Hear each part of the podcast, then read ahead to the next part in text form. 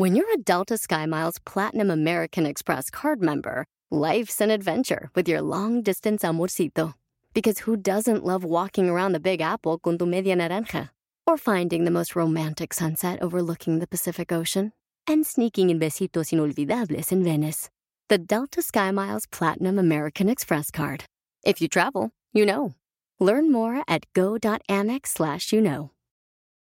eBay Motors es tu socio seguro. Con trabajo, piezas nuevas y mucha pasión, transformaste una carrocería oxidada con 100.000 millas en un vehículo totalmente único. Juegos de frenos, faros, lo que necesites, eBay Motors lo tiene. Con Guaranteed Fee de eBay, te aseguras que la pieza le quede a tu carro a la primera o se te devuelve tu dinero. Y a estos precios, quemas llantas y no dinero. Mantén vivo ese espíritu de Ride or Die, baby, en eBay Motors. ebaymotors.com. Solo para artículos elegibles se aplican restricciones. El bienestar integral es la forma de encontrar el balance en tu vida y en All for Ness te brindamos las herramientas para encontrar el Ness, Happiness, Wellness, Kindness and Business. Bienvenido.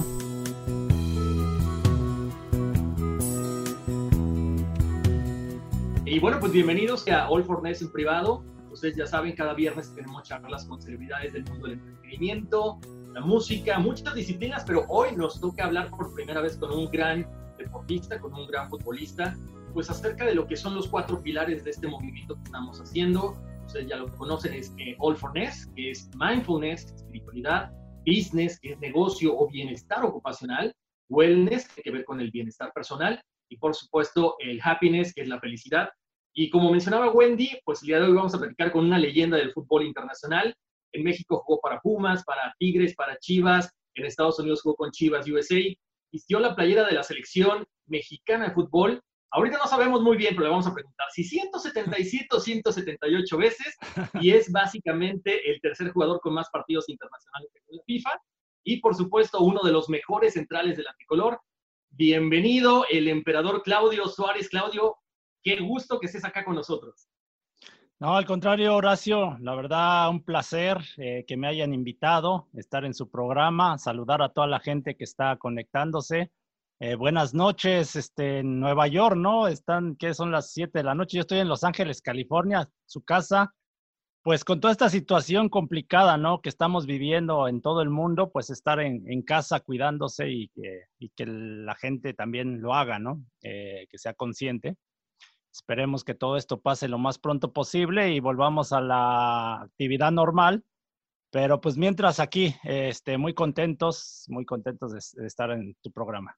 No, gracias Claudio, como siempre un gusto tenerte acá y bueno, platicar con uno de los grandes, de, los grandes emblemas de la selección mexicana. Ahorita te quiero preguntar de una vez, porque estábamos ahí platicando hace rato tras bambalinas y demás, ¿cuántos partidos son oficialmente? ¿177 o 178? Porque si metió las, las, patas la FIFA, hay que darle un coscorrón. Eh, sí. bueno, la FIFA tiene registrado 177, eso es lo que en las estadísticas supuestamente, bueno, lo que ellos dan a conocer más bien. Las estadísticas, este, tengo 178, por ahí les voy a, les voy a informar que, que, que me están quitando ahí un juego, pero es lo de menos, la verdad. Yo, eh, sinceramente, nunca pensé sumar tantos partidos, eh, ser el, jugador con más partidos en la selección mexicana y como ya bien lo mencionaste, eh, estoy en tercero.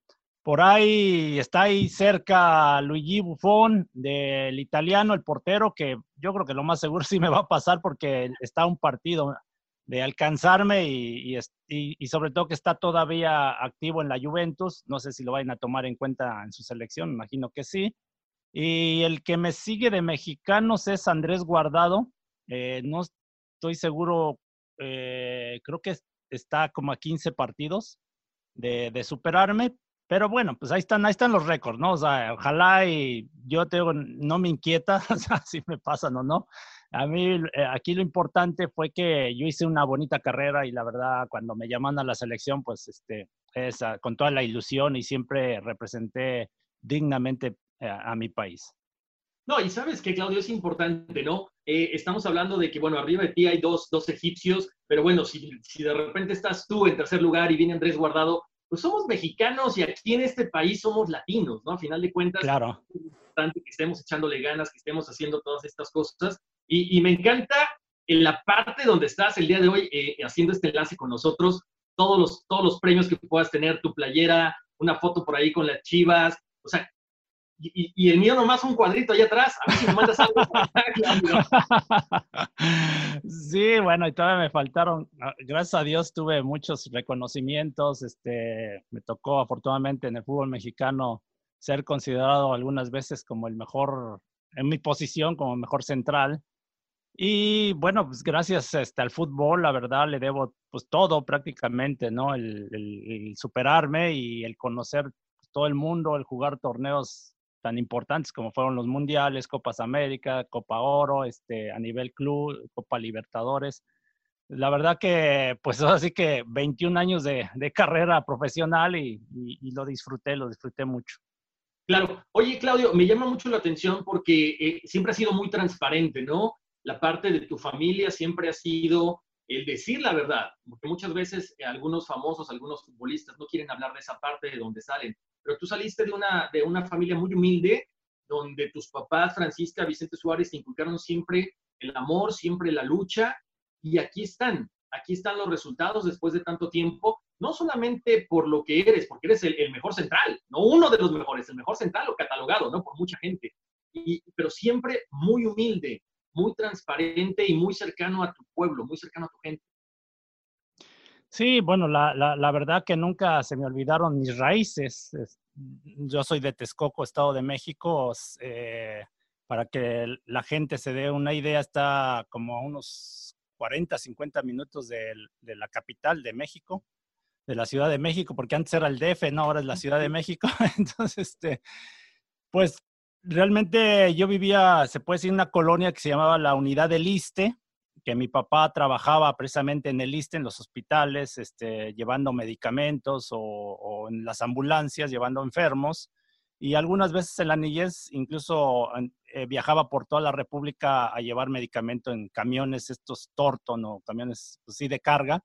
Y me tocó acompañarlo o, o, alguno de mis hermanos. Somos de familia numerosa, tengo ocho hermanos y yo éramos nueve y puros hombres. Este, y, mi papá y mi mamá, que en paz descansen, este, la verdad, pues como bien lo mencionas, nos dieron esos, esos valores de, que a pesar de las carencias, de todo lo que eh, vivimos, mis hermanos y yo, eh, la verdad que siempre nos llevó por el bien, porque habían muchas tentaciones de, pues de droga, de alcohol, de incluso de delincuencia y, y, afortunadamente pues siempre fuimos por el, por el camino del bien, ¿no? Trabajábamos en lo que fuera, eh, íbamos, la hacíamos de albañil, de pintores, recogíamos basura, este, cortábamos pasto, o sea, para llevar unos pesos a casa.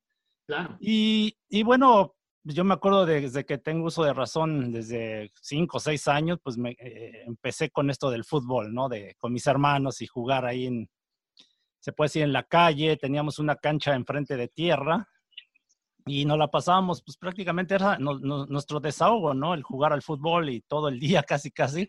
Eh, nada más llegábamos de la escuela y, prácticamente entre que nos íbamos a, digo, de, a trabajar de ratos, pero cada que podíamos era jugar fútbol.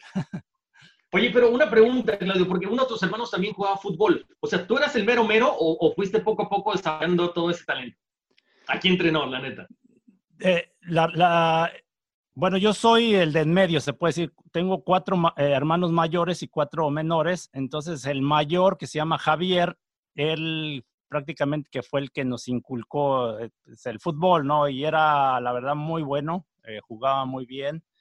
Eh, después venía René, que ese era medio más o menos, y Sergio, Sergio, él, era el otro que, que, jugó profesionalmente, que es el que también destacó, pero no jugó en primera división, solo jugó hasta lo que le llamaban liga de ascenso en segunda división y él fue el primero que llegó a Pumas, pero ahorita si quieren ya les platico más adelante más o menos la historia.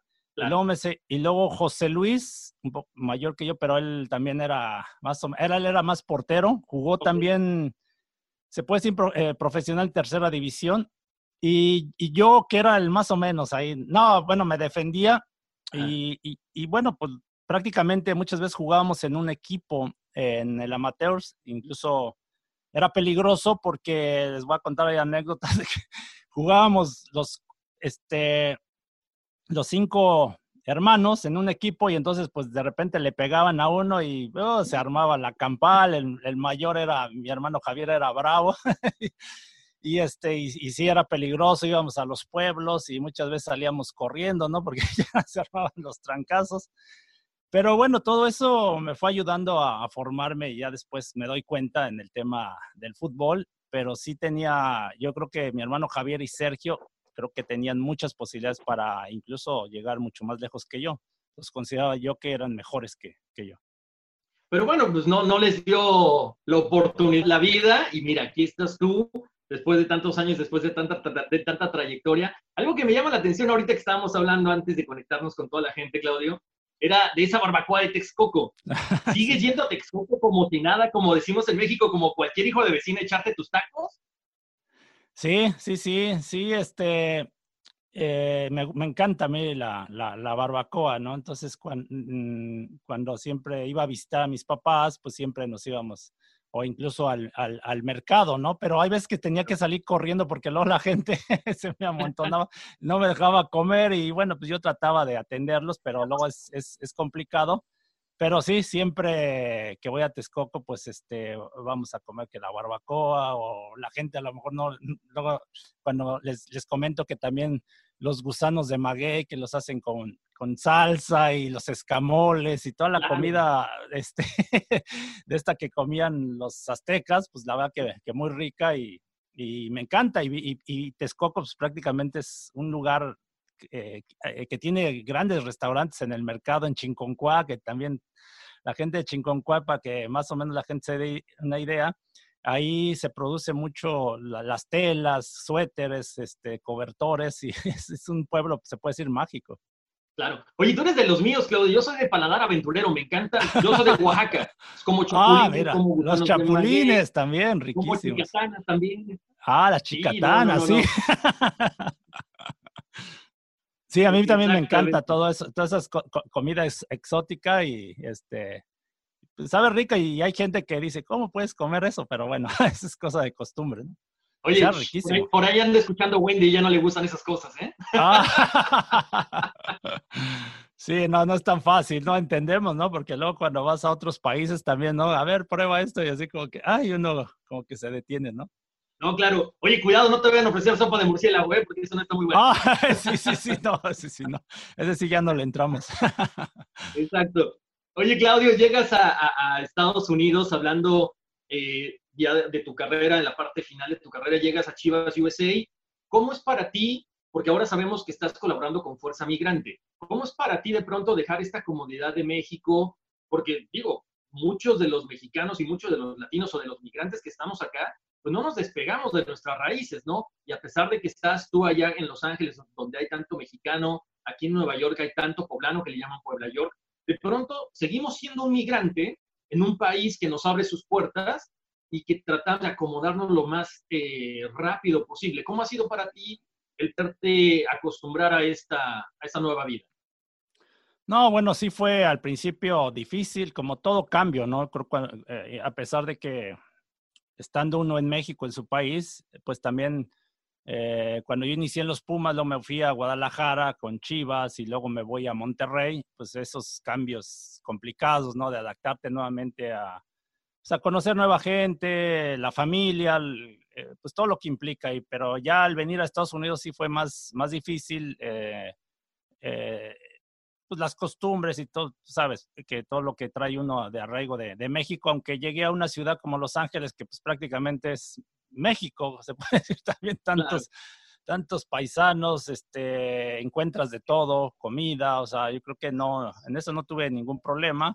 Llega un equipo que se formó precisamente con esa idea de, de, estar más cerca de los, de los paisanos, de, de los mexicanos, que fue Chivas USA y la verdad me adapté rapidísimo, mi familia también, eh, poco a poco nos fuimos acostumbrando, entonces no, no tuve ningún problema. Lógico, yo, sinceramente, sí, yo tenía planes de retirarme en Tigres, quedarme a vivir en, Monterrey, porque ya prácticamente tenía, se puede decir, ya pues una base, ya mi, casa, mis hijos estaban pues este, con sus amigos en el colegio, pero pues bueno, tú sabes, el trabajo, claro. pues prácticamente ya no entré en planes en Tigres y pues ya tuve que buscar otra opción. Y aparte la MLS siempre me andaba, me, había invitado anteriormente, me andaba buscando.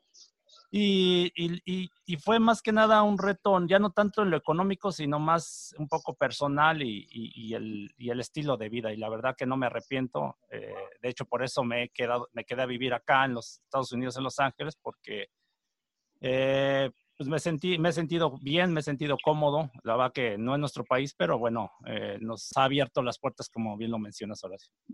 No, claro, y aparte es eso, ¿no? Creo que eh, siempre escogen a los jugadores más importantes de México, a los famosos jugadores franquicia, y, cuando tú llegaste, pues Chivas USA en su momento fue Claudio, o sea, el emperador, o sea, y estaba atiborrado el estadio y la gente y la gente te iba a ver, por eso te escogieron también, y qué bueno que te sentiste como en casa, porque efectivamente creo que los, los mexicanos, eh, así como cualquier otra nacionalidad, venezolanos, colombianos y demás, arropan muy bien a esa gente que les ha hecho olvidar esos momentos difíciles por los que han pasado cuando llegan a este país.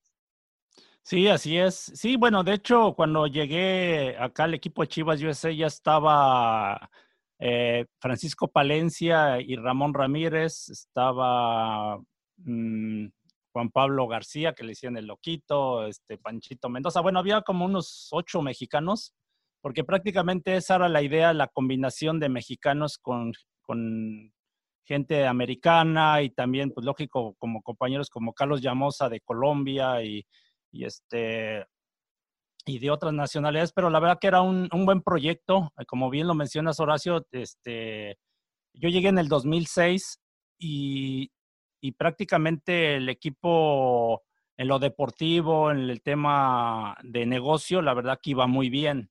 Ya después fueron otras decisiones, fueron las que poco a poco el equipo vino a, menos y bueno, terminaron vendiendo la, franquicia, ¿no? Pero sí era un proyecto, la verdad, muy, muy bonito. Y hoy la MLS pues este, ha crecido, ¿no? Yo me acuerdo también cuando llegué, pues, llegó David Beckham, que, que, era esa rivalidad y los clásicos con el Galaxy, la verdad se ponían muy buenos. Estaba Coctemo Blanco en Chicago y me acuerdo que luego nos, este, los enfrentamientos con él era como que esa promoción de que él jugó en América y yo en Chivas o los de Chivas y, y, la verdad se ponía muy padre, muy bonito. Acá, como dices, se llenaba el estadio en Carson.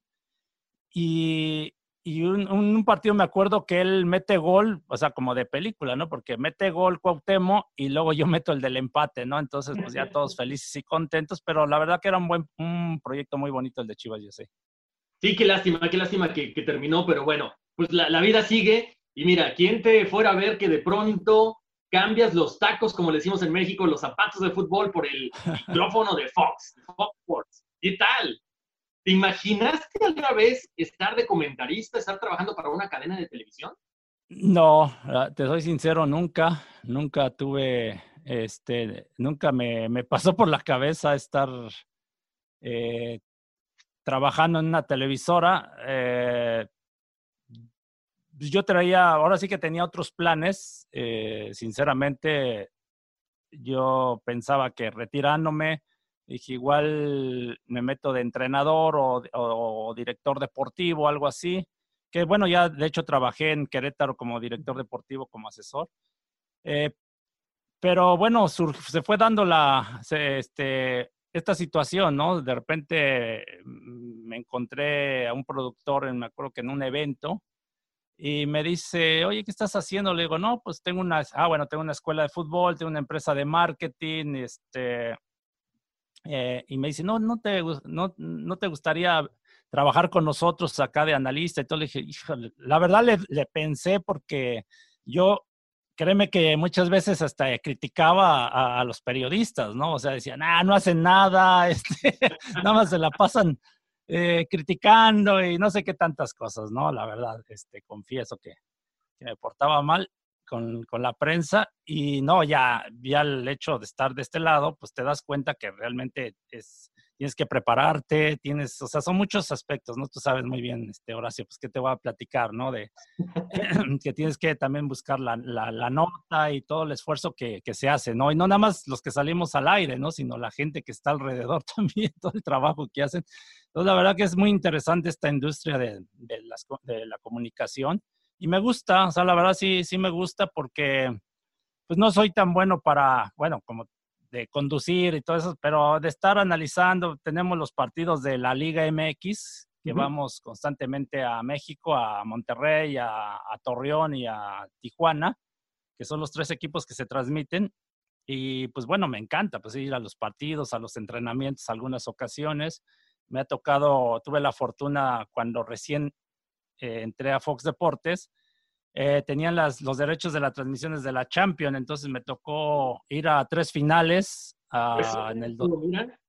Sí, en el sí, no, el 2015, ¿no? La final de Barcelona contra Juventus, después en Milán el Real Madrid contra el Atlético y la última que nos, me tocó fue la en el 2017 Real Madrid eh, contra Juventus en Cardi. Entonces son, pues, la verdad, experiencias aunque yo jugué mundiales, pero no lo mismo, el, estar en la cancha ya ir como aficionado en, otro, en otra faceta, ¿no? Entonces, la verdad, lo disfruté. La Copa Libertadores también me tocó de la última participación que tuvo México eh, con Tigres, que llegó a la final contra River. La fuimos a cubrir en Monterrey el primer partido y luego a Buenos Aires. Y pues son experiencias, la va muy padres el, estar aquí en los medios y, como te repito, estar incluso platicando con compañeros que luego por, te alejas un poquito de ellos, pero el, encontrarlos, el platicar con ellos, entrenadores, pues a mí también me va enriqueciendo, enriqueciendo pues el conocimiento de, lo que me gusta, del fútbol, de lo táctico y todas estas cosas. Claro, que es muy, muy, muy padre. pero, eso es lo importante, porque mira, cuando muchas veces vemos a, ciertos jugadores que de pronto están, pues eh, los contratan a ciertas televisoras con, como cronistas o como narradores o como comentaristas, de pronto se ponen nerviosos y cambian su forma de trabajo. Pero tú eres una persona que igual se ve como en la cancha, te ves muy natural. Yo tengo una pregunta. Sé que tu esposa Irma es periodista. ¿Te ha, echado la mano en esta situación? O de ah, pronto te digo, ahora, hay más. Sí, no, mira, pues ya que tocas el tema, bien curioso porque cuando escojo, este, eh, conozco a mi, a mi, a mi esposa, andamos en Pumas en los inicios de, de, novios, de hecho así nos este, conocimos prácticamente.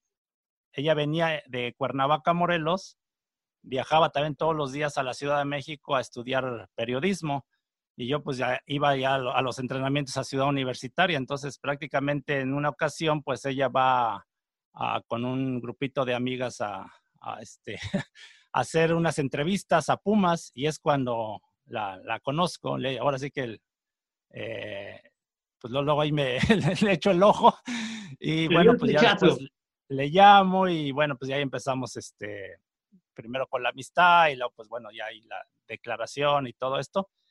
Y, y curioso, ¿no? Pues ella estudió este periodismo, terminó la carrera de locución, pero no la ejerció, o sea, porque, bueno, ya nos casamos, ya todo esto. Y como te digo, nunca pensé yo que iba a estar en los medios, entonces sí me ayuda, o sea, me ayuda, oye, me corrige muchas cosas, esto, esto, este, y pues he ido aprendiendo, o sea, no te creas, yo, o sea, cuando entré, pues te hablo del 2014, 2015, sí, de repente eh, me descontrolaba de tema de, tú sabes, manejo de cámaras, el, esto de luces y no sé qué tantas cosas que, que tiene su, su, chiste. Entonces, pues sí, ahí voy, ahí voy mejorando, o sea, no te creas, ¿eh? este, y también con la ayuda de, de, gente experta, bueno, que trabaja al lado mío, como el señor John Laguna, eh, ahora llegó Rodolfo Landeros y Mariano Trujillo, que creo que fueron, fuimos compañeros, él también fue, jugó fútbol, pero estudió ciencias de la, eh, de la comunicación, él se preparó para esto, yo no, como te repito, o sea, uno no, pero pues, pues eh, se va esforzando uno, o sea, yo no te creas, uno se sigue preparando y, leyendo e investigando y todo para poder estar bien con la gente.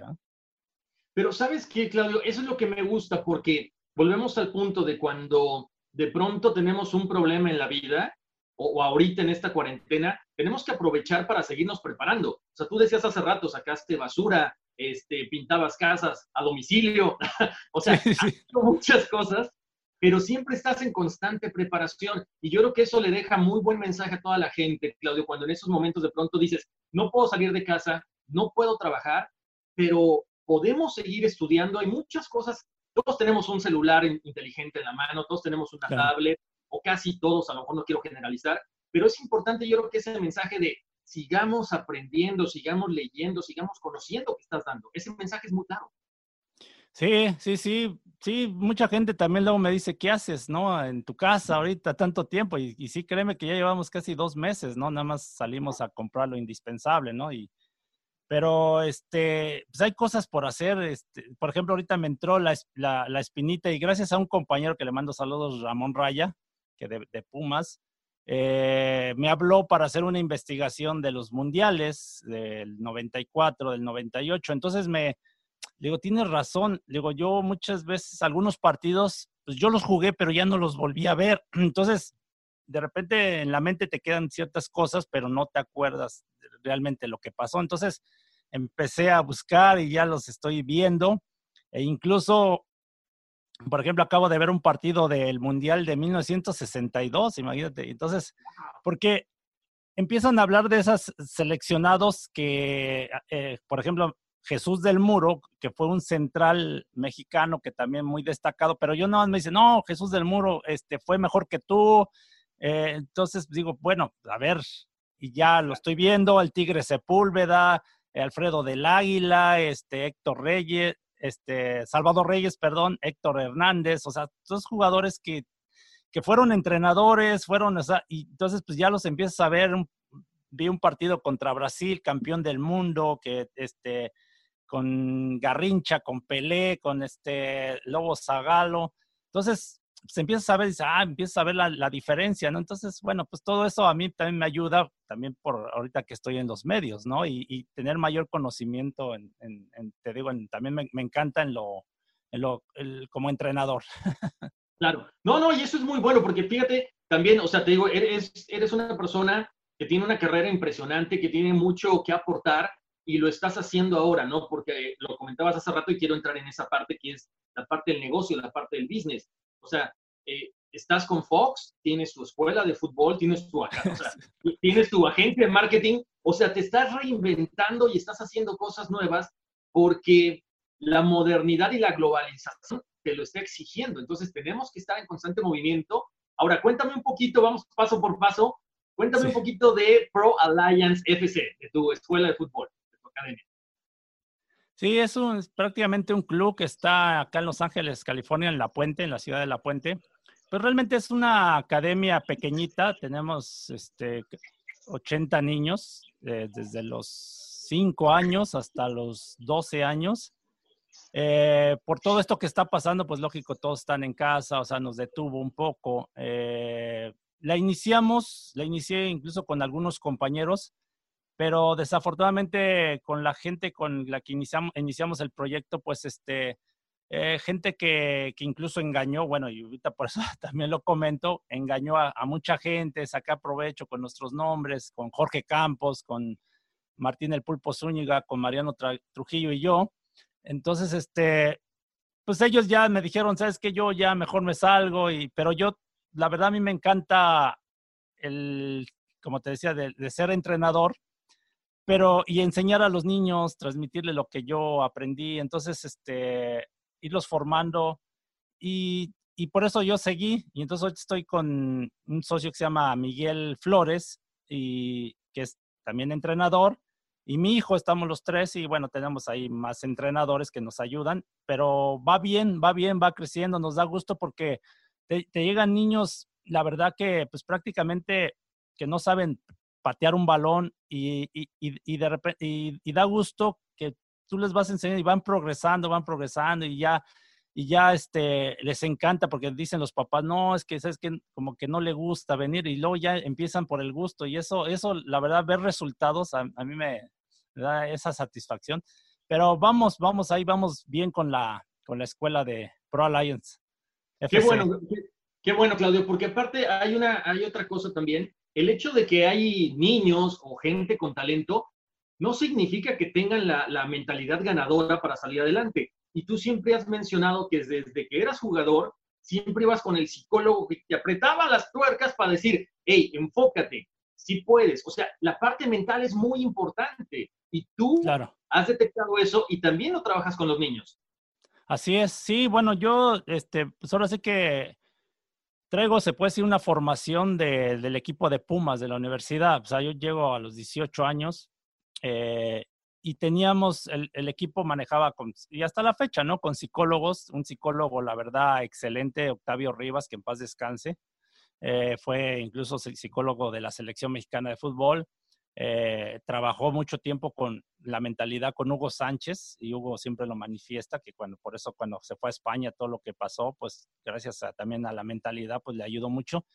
Y a mí también me ayudó muchísimo en, en este en lo personal eh, incluso incluso en, lesiones lesiones que tuve eh, esa parte mental te, te, ayuda muchísimo. Entonces, este, yo trato de llevarla a cabo con los, ahorita con los niños, eh, de, de, que la idea no es de que jueguen profesionalmente. Si juegan profesionalmente, pues qué bueno, pero es formarlos, el, el hacer deporte, el que igual, tú sabes, acá en Estados Unidos, muchos niños los becan cuando sobresalen para terminar sus carreras en colegios. Entonces, pero, pues bueno, ahí vamos viendo cómo va, se van desarrollando, ¿no? O sea, porque luego los papás te vienen ya con proyectos que, el niño primero, primero hay que enseñarlo a, correr, a patear, a coordinar muchas cosas, ¿no? Y luego ya piensas que si está en el Real, eh, va a ir al Real Madrid, al Barcelona, o sea, entonces, incluso a los papás los tienes que también estarlos educando y, diciéndoles que, tranquilos, ¿no? Con sus hijos, que no los presionen, porque muchas veces los papás empiezas a presionar al niño, este, en ciertas cosas. Entonces, pues, pero te digo, me, me gusta y ahí va, y ahí va. Trato de, de aportar todo lo que, los conocimientos que tengo, pues, a, este, para los niños se desarrollen. No, qué padre, Claudio, porque yo creo que lo estás haciendo muy bien. Y sí, yo creo que muchas veces los papás somos jugadores frustrados, ¿no? De pronto, este, no, no, mi hijo va a ser el próximo Messi, el próximo Chicharito, el próximo Cristiano Ronaldo. Sí, sí, sí. Sí, no, nos toca de todo. Luego los papás cuando están los partidos, este, les decimos no le griten al niño porque todos le están dando indicaciones y lo vuelven loco al niño. De repente no sabe qué hacer, ¿no? Ubicarse. O, papás que me, sí me han dicho, oye, es que eh, mi hijo, este, me lo, voy a llevar a otra escuela porque tienen el nivel no sé qué. Le digo, pues mira, llévatelo, o sea, aquí nosotros es lo que les damos, esto, esto, pero porque ellos piensan que su hijo ya es uh, Messi o Cristiano Ronaldo, entonces ya después reaccionan y como que otra vez. Entonces, es, digo, son, son detalles que hay que irlos eh, trabajando y, la verdad, pues me gusta, o sea, el tener esa paciencia y, luego veo a los papás felices cuando sus hijos, este, pues ganan un partido, todo esto, eso también lo hace a uno feliz. No, eso es lo, más importante, que estés eh, satisfecho con tu trabajo que y te ves pleno, te ves muy contento cada vez que hablas de todo esto Ahora, cuéntame de esta empresa de marketing. O sea, ¿de dónde sale? ¿Cómo se te ocurrió? ¿Qué onda? ¿Qué es lo que haces con esto? No, bueno, pues mira, la, la, la verdad que me empezó a nacer el tema de marketing eh, desde que llegué acá a los Estados Unidos, eh, justo para con Chivas USA, porque la realidad es que acá en Estados Unidos se maneja muy bien el marketing comparado a lo que es en México. En México creo que todavía estamos en pañales o, creo que ya empiezan, bueno, en el tema de, lo deportivo, ¿eh? yo te hablo del deportivo, del fútbol. Eh, e incluso yo he ganado más dinero en tema de marketing de imagen acá en Estados Unidos que en México cuando jugué tantos años, porque siento que no se explotaba como se debiera y, por eso me salió esa idea de, de, este, de crear una empresa, porque todo mundo me, me, hablaba y me decía, oye, consígueme a tal jugador, oye, hazme el favor, digo, pues, oye, espérate, pues es que yo tengo que pues hacer esto, esto y pues, mejor hago negocio, ¿verdad? Entonces, pues prácticamente, pues el manejar talento, ¿no? algunos exjugadores o jugadores activos que que, los, que te buscan las marcas para hacer este, activaciones de firma de autógrafos, de, de hacer comerciales, de, de, pues tú sabes todo lo que implica el marketing. Y bueno, empezamos, eh, estaba Jorge Campos, Ramón Ramírez y yo, y otro socio. Ajá. Pero también ahí nos encontramos con algunos malos manejos, entonces, y con, con un socio, y entonces eh, lo, nos detuvimos un poquito, pero yo seguí, o sea, seguí eh, ahora con mi hijo, estoy con mi hijo, y entonces creamos la empresa Emperador Marketing con Mario Casina, okay. que es mi socio. Él tenía su compañía, él tenía también su agencia de, de, de, de marketing, y entonces empezamos a trabajar muchas cosas en conjunto. Hicimos partidos de exhibición de leyendas en, en McAllen y este, comerciales. Y bueno, empezamos ahí a hacer esta relación. Digo, pues vamos a fusionarnos. Digo, pues es que tú me buscas, yo te busco y estamos así. Y entonces por eso salió esto de que, bueno, vamos a cambiar de nombre y le pusimos Emperador Marketing. Entonces, pues este, ahorita con todo esto, pues sí nos paró un poquito, lo entendemos pero también ahí va, ahí va funcionando. También tengo una, estoy trabajando también con una empresa de representación de jugadores. Ah, caray. sí. No, no, sí, no te digo, te diversificaste, sí. o sea, haciendo billete. Pues mira, no te, o sea, ahí vamos, o sea, tampoco, este, vamos empezando porque este también fue, es un compañero que puso esta empresa de representación de jugadores, eh, Sean Higgins se llama, y Pro FC se llama. Eh, él ya lleva 10 años con, okay. moviendo jugadores en la MLS y colocando, incluso en Europa. Y, y bueno, no, me, me, invitó para poder entrar en el mercado mexicano. Y yo la verdad no, no, no quería, o sea, le dudé mucho porque el, los representantes tienen muchos mala fama, ¿no? Entonces siempre relacionan de que si uno hace algunas cosas raras, no sé qué. Entonces como que no me convencía, pero la verdad su manera de trabajar como son los americanos me encanta, que todo bajo papel, todo bien estipulado, porque los mexicanos de repente estamos, ay, lo, luego vemos, luego vemos, y ese luego vemos, y no lo formalizas, entonces, híjole, es, es, es muy difícil, muy difícil así trabajar y, y, y y, y, con él, con esta agencia, pues no, todo ha sido muy transparente, la verdad me encanta. Eh, ya tenemos muchos muchachitos, este, eh, jugadores en México, estamos colocando, estamos este, en Centroamérica también. Entonces ya estamos ahí moviéndonos. Yo me encargo de ver los jugadores, de irlos a visorear, de ver videos, o sea, de partidos, de todo esto, o sea, darle seguimiento y yo digo, pues este juega, este juega bien o este juega mal y entonces ahí es.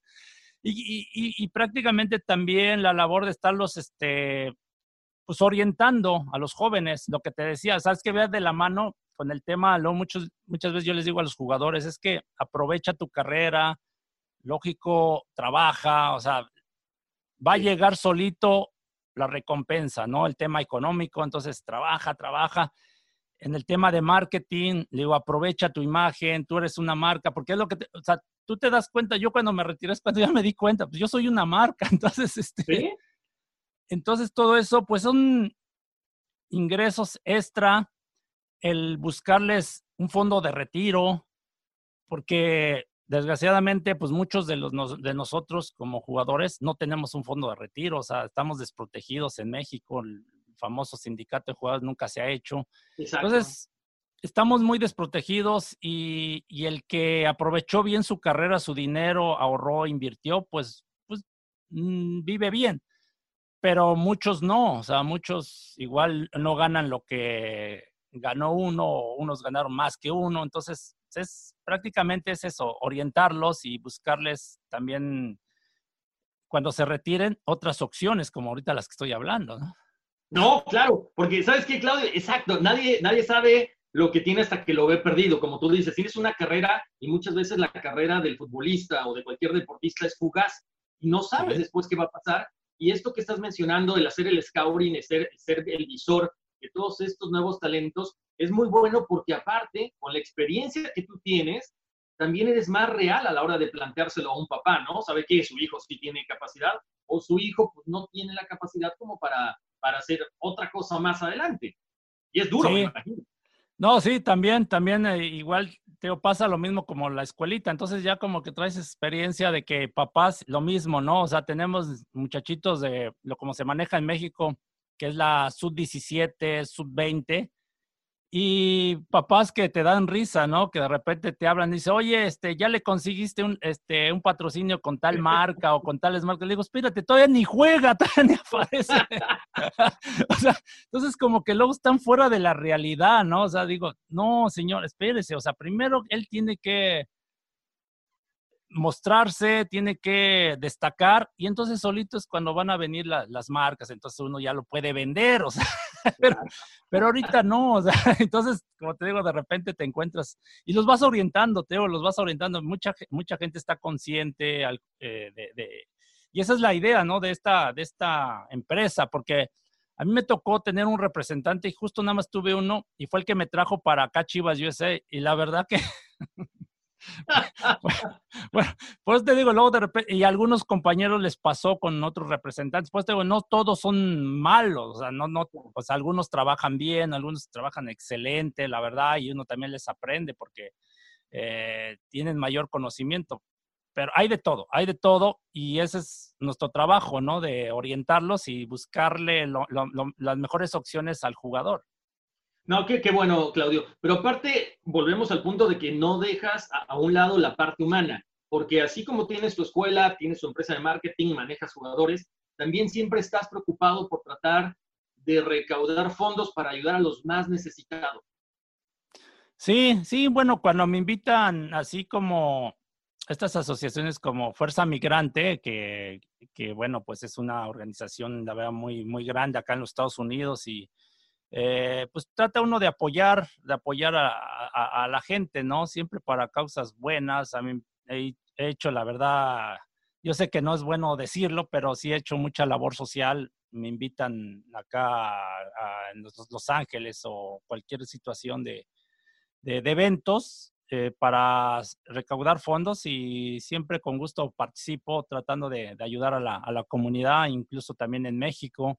En México también tengo un negocio. Entonces también este. ¿Ves barbacoa No, en Cuernavaca, Morelos. En Cuernavaca, Morelos, este, tengo un salón de fiestas y también estamos y, y apoyamos a la comunidad también, a los alrededores, a los vecinos, eh, pues en todo lo que se pueda. O sea, la verdad que estamos activos en, en muchas cosas, junto con mi familia. O sea, no nada más yo, porque tú dirás, ¿Y quién trabaja? No, pues tengo trabajando ahí a, todos, ¿no? Estamos, pues todos este, se encargan de una cosa, yo de otras, y, pues estamos activos, gracias a Dios. No, no, qué bueno, Claudio. Oye, creemos que muchos jugadores como que de pronto se meten en el rollo de querer ser de un equipo. ¿No te gustaría de pronto ahí con tus contactos, con tus amigos, comprar, no sé, una franquicia para la MLS? No, ahorita, mejor más adelante. No, me encantaría, pero no me alcanza lo que, lo que cuesta. No, la, una, una, franquicia de la MLS ahorita eh, creo que están en 250 millones de dólares, o sea, la inversión.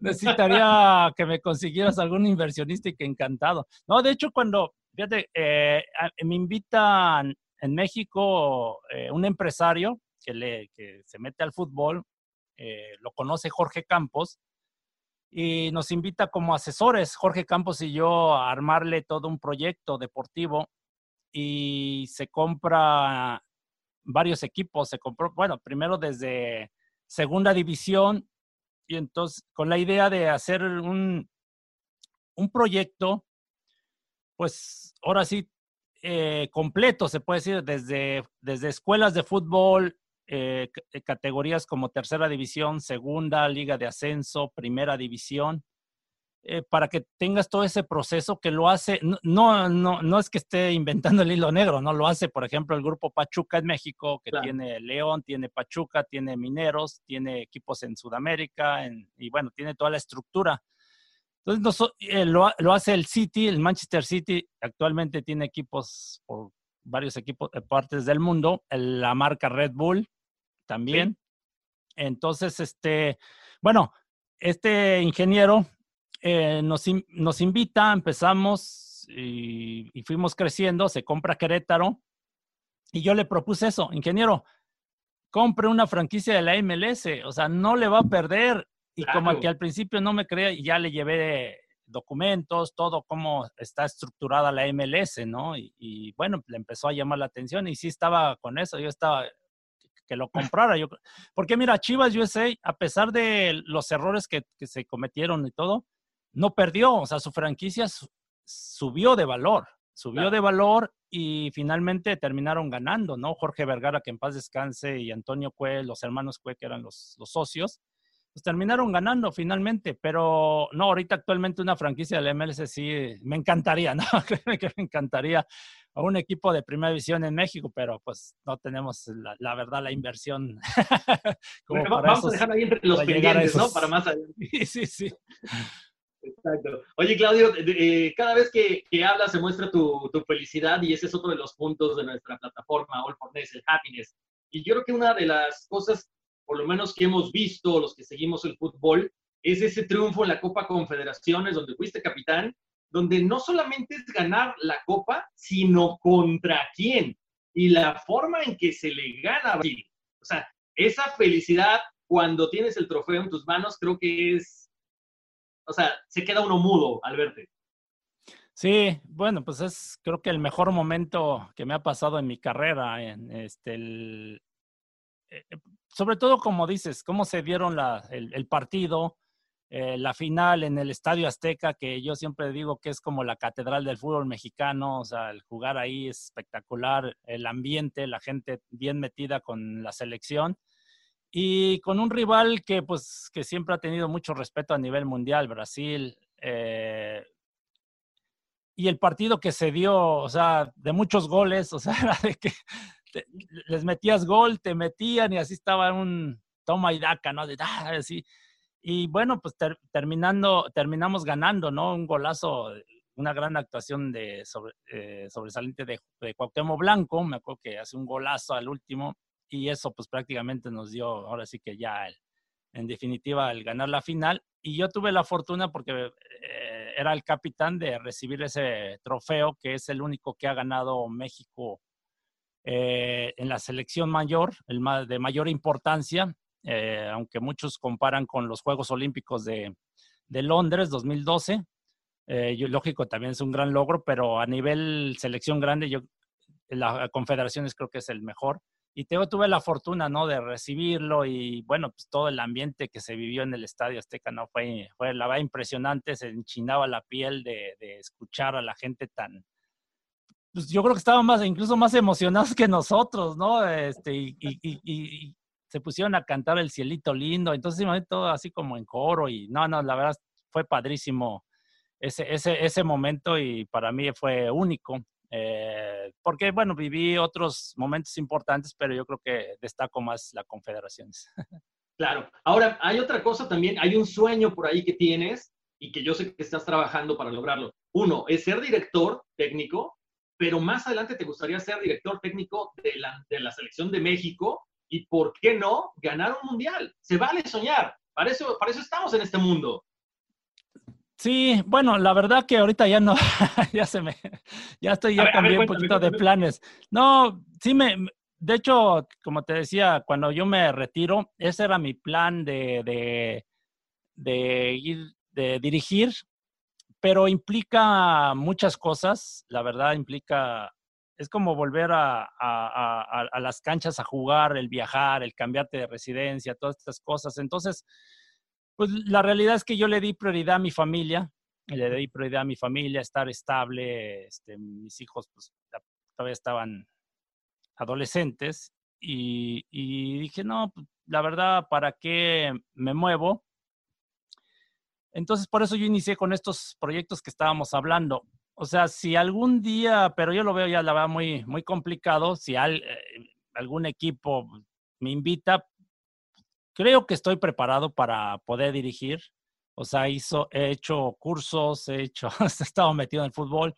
Es cosa como que, como jugador, ¿no? De agarrar ritmo. O sea, en un mes, 15 días agarras ritmo. O sea, de, de, poder eh, saberle llegar a los jugadores. No sé si me explico, o sea, es claro. agarrar la, la, metodología de los trabajos, de entrenamientos, todas estas cosas. O sea, yo dirigí acá un colegio y te voy en la escuelita, entonces, pero no es lo mismo dirigir a niños, allá dirigir este, adultos, aunque los adultos incluso es más fácil. Es más fácil, pero bueno, a ver si se llega a dar, pero ahorita ya no, no, no lo estoy buscando, a mí me encantaría que algún día México pudiera llegar por lo menos a cuartos de, de un mundial. Siempre estamos buscando pasar el quinto partido, ¿no? Pero por lo menos. Es lo que te iba a decir, ese, ese quinto partido es así como que el coco de nosotros, ¿no? Y siempre ponemos, le rezamos a todos los santos, a la Virgen de Guadalupe, pero no se ha dado. Pero bueno, ojalá que algún día, algún día se dé. Sí, hemos, mira, híjole, desde el 94 que justo a mí me tocó participar, o sea, porque en 1986 México eh, es sede, ¿no? Y llega de hecho, sí pasa el quinto partido eh, y pierden penales contra Alemania porque le gana a Bulgaria, si no me equivoco, eh, sí, a Bulgaria. Eh, y después, en el 94, nosotros quedamos fuera por medio de Bulgaria en penales. Y luego 98 nos pasa contra Alemania lo mismo y así, ¿no? Hasta ahora, ¿no? Hasta el 2018, el último en Rusia, ¿no? Que quedamos eliminados por, por Brasil. Pero bueno, ahora la última eliminación en Rusia, creo como que nos quedamos pues, satisfechos, o sea, como que dijimos, no, pues bueno, ya nos superó Brasil muy claramente. No fue lo mismo de los anteriores mundiales, ¿no? En el 2014, pues el famoso no fue penal y este contra Holanda, ¿no? Entonces, sí, el 2010 Argentina y luego en el 2006, que también a mí me tocó, de hecho fue mi última participación en la selección, con el gol de Maxi Rodríguez, un golazo en tiempos extras y decías, ¿cómo? está O sea, dice, le pega mil veces así no la mete, ¿no? Y esa vez oh, metió el gol y nos echó fuera. Entonces siempre esa, esa espinita de decir, ah, tuvimos y tuvimos para llegar más lejos. Yo creo que sí hay equipo, no para salir campeones del mundo, esa es la realidad.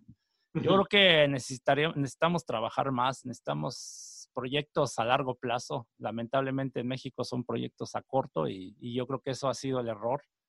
Por eso no hemos llegado a, tener una mejor preparación para enfrentar ya un mundial. O sea, lo que pasa es que nosotros cuando llegamos al mundial, la gente, todos nos entusiasmamos. Que ganen, que ganen, pero nadie se acuerda cómo se prepararon, cómo nos preparamos. y, y te encuentras elecciones que la verdad van pues mucho más preparadas que uno, ¿no? Y mejor, y la verdad, jugadores de mucho mayor calidad. Exacto. Pero sabes que yo creo que con toda esta mentalidad que tú tienes, Claudio, estamos aquí tratando de, convencerte. No, creo que harías un gran papel como director técnico. Mira, porque hay directores técnicos, conocemos a Miguel Herrera, explosivos, al Tuca, que es muy amigo tuyo, explosivos, y tú eres muy pasivo, le, transmitirías toda esa tranquilidad y confianza que esos jugadores necesitan.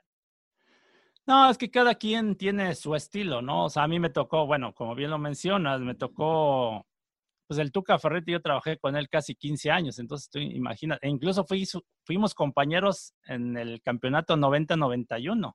Él todavía fue su último año que jugó profesionalmente, este, me tocó jugar con él. Entonces su carácter sí es, muy explosivo, pero no, la verdad tiene mucho conocimiento eh, desde desde que yo lo conocí ya él estaba muy metido con las cosas tácticas de... Y no es fácil, por eso ha durado tantos años. Desde ese entonces que se retiró, no ha parado, es el único entrenador que no ha parado, ¿no? Entonces, eh, muchos lo catalogan de que, de que no, no es buena persona porque grita, pero es muy exigente. Yo lo veo muy normal. El ser exigente en el trabajo, o sea, el, pero fuera de la cancha ya es diferente, ya el trato tiene que ser muy, eh, pues como persona, ¿no? De Miguel Herrera incluso fue mi compañero y me da gusto que le, que le esté yendo bien desde que él se retiró muy joven y se empezó a meter en esto y bueno, pues le, también tuvo sus, pues lógico como todo, ¿no? Pagó derecho de piso, se puede decir, ¿no? Este, en algunos equipos no funcionó, pero hoy en día pues ya tiene mucha experiencia, ya en equipo como América dirigió la selección, entonces tiene, tiene buen recorrido.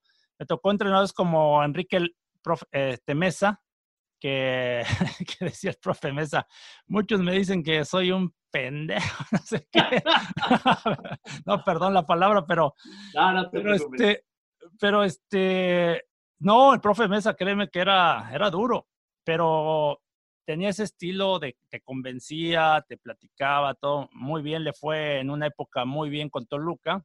Claro. O sea, son diferentes estilos. No sé, yo tomaría pues mi estilo, o sea, créeme que como jugador también sí fui duro con los compañeros, o sea, yo en la cancha pues, muchas veces capitán y todo eso le llamaba la atención a, a mis compañeros. Entonces, como todo trabajo, tienes que, yo creo, saber de todo. En, en este caso del fútbol, como entrenador, tienes que tener conocimiento de lo táctico, manejo de grupo, que son importantes. Para mí eso es fundamental. El, trabajo de cancha y el manejo de grupo. No, claro, porque eh, bien, digo, por eso te pusieron ese apodo, ¿no? Eh, el, emperador. o sea, la gente respetaba, eras una persona que se concretaba a jugar y no hacía aspavientos, no hacía otras cosas más que ponerte a jugar. Siempre fuiste una persona, y lo sigue siendo, una persona muy centrada. Y, esto va a colación de lo siguiente, Claudio, porque en la Copa eh, Rey te hacen un examen antidoping, das positivo, pero no se queda ahí la cuestión. O sea, tú vas hasta Suiza y dices, o sea, es que no es culpa mía. De hecho, por ahí un directivo mexicano entra y le dice, bueno, pues sabes qué, no te preocupes, es un mes de castigo. Y tú dices, no. O sea, ese empeño, este decir, no puedo manchar mi imagen por un problema o por un error que no fue mío. Y llegaste hasta las últimas instancias para demostrar tu inocencia. Y eso es muy aplaudible. No, sí, lo que pasa que la verdad, pues eran de las porquerías que hacía FIFA, esa es la realidad. Eh, me quisieron echar la culpa de... Mm, yo no quiero señalar a nadie, pero sí me quisieron echar la culpa de que esas muestras no eran mías, prácticamente. Sí, efectivamente en el 97, en la Copa Rayfar, de la Copa, era la Copa Confederaciones cuando este, iniciaba, se puede decir. Eh, jugamos contra Brasil, era en diciembre. Eh, por parte de Brasil les tocó, porque era, hacen sorteo, ¿no? Hacen sorteo, dos de cada equipo. Entonces le toca de parte de Brasil a Dunga y a Roberto Carlos y de parte de México a Luis Hernández y a mí. Entonces, muchas veces cuando termina el partido, pues te deshidratas muchísimo, o sea, la deshidratación y por más que estás hidratándote, pues te cuesta mucho trabajo hacer del baño, entonces te tardas hasta casi dos horas y bueno, era muy común de que de repente la desesperación que el doctor, que el delegado que te está esperando, órale, apúrale, y estás ahí. Entonces, bueno, pues entre broma y esto, pues ya, ¿no? Finalmente este, ya dejamos las muestras. Y oh sorpresa, el doctor comete un error que no, no sé dónde quedó, porque firmas en los frascos, se firma, se ponen los números de serie, todo, ¿no? Pues para que sellados y todo esto. Son dos muestras las que se dejan. Entonces el doctor no, no recoge la copia de donde firmamos, número de frascos, todo. Entonces de repente a mí, bueno, yo jugaba en ese entonces para Chivas y de repente estamos en la fiesta de Navidad y me dan la noticia. Oye, me llaman, me llaman así este, el doctor de Chivas y un federativo de, de, Chivas y me, me, da la noticia. Me dice, oye, es que acaban de avisar que saliste positivo. y me, la verdad, hasta no vi la magnitud, o sea, me dio risa. Dije, ¿cómo? Sí, no, pues mira, y ya empezamos, pues ya me empecé a preocupar, ¿no? Ya cuando vi, ¿no? Pues que te pueden castigar dos años y era una sustancia que se llama nandrolona, que para, que es para ah, crecimiento de los músculos. Y bueno, ya la investigación que hizo los doctores, todo esto, pues en México ni siquiera la manejaban esa sustancia, ¿no? Era muy común en Sudamérica y en Europa. Entonces, pues la verdad fue un viacrucis, fue el peor momento de mi carrera porque la gente sin informarse empiezan a señalarte, a hablar tonterías y que drogadicto y me decían y todo. Y eso sí le afectó muchísimo a mi familia, mis hijos estaban pequeños, entonces sí fue un momento muy, muy este, incómodo. Pero ya empezamos a movernos, entonces resulta que los laboratorios en México no me, porque como era diciembre, entonces todo el mundo se quiere de vacaciones y no sé qué tanto, ¿no? Según e, era el argumento, entonces no me querían hacer el otro examen, porque esa sustancia supuestamente dura en el cuerpo hasta tres meses. Entonces, y, curioso porque el último partido que juego yo en, la, en el campeonato mexicano juego el clásico Chivas América y me, y me toca el doping a mí. y entonces ahí, pues prácticamente, pues toda la, o sea, lo bueno que tenían todo el expediente desde Pumas, bueno, todo empezaba el expediente de que pues siempre había salido limpio, ¿no? Y todas estas cosas. Entonces ya finalmente fuimos, este, ah, pues venimos acá a Los Ángeles, California, porque no aceptaban hacer exámenes, bueno, no querían allá en México. Venimos acá a la UCLA, que también no querían porque son, hay pocos laboratorios aprobados por FIFA. Y uno de ellos está acá en Los Ángeles, de la UCLA. Y, este, y bueno, ya venimos acá, me, me hicieron los exámenes. Bueno, pues yo finalmente, pues yo sabía que no tenía nada que, o sea, bueno, me decían que porque había comido carne contaminada, que probablemente fue por eso, pollo o carne, porque le inyectan al ganado, ¿no? Entonces, entonces, me decían, pues, ¿qué comiste en Arabia? Pues no sé, porque era buffet, entonces vas a patinarle, ¿no? No, no fue todo, no, una, una aventura, créeme, pero de momento, incluso la federación duró, dudó de mí. Eso sí, pero los entiendo, ¿eh? Porque pues sí me, me, dijeron, a ver, dinos la verdad, este... Sí, sí, sí, sí. Digo, no, pues si no me creen, pues entonces, este, pues, pues yo a ver cómo le hago, ¿no? Para defenderme. Entonces ya el, ver mi decisión, pues bueno, ya finalmente recibí apoyo de la federación y apoyo de Chivas. La verdad, muy, muy agradecido de, de, de parte de ellos. Entonces, este, bueno, ya me hago los exámenes, pero no me dieron los resultados. Me dijeron, no, hasta que FIFA autorice abrirlos y, se los vamos a mandar a FIFA, no a ti.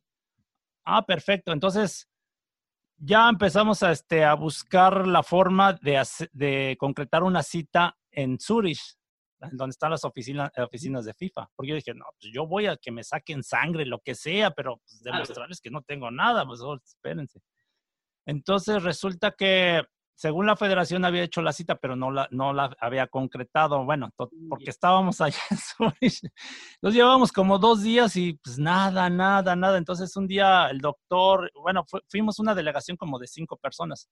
Ah. El doctor de Chivas y, y yo nos, nos danzamos a las oficinas porque no cabíamos en un taxi, o sea, nos fuimos directo.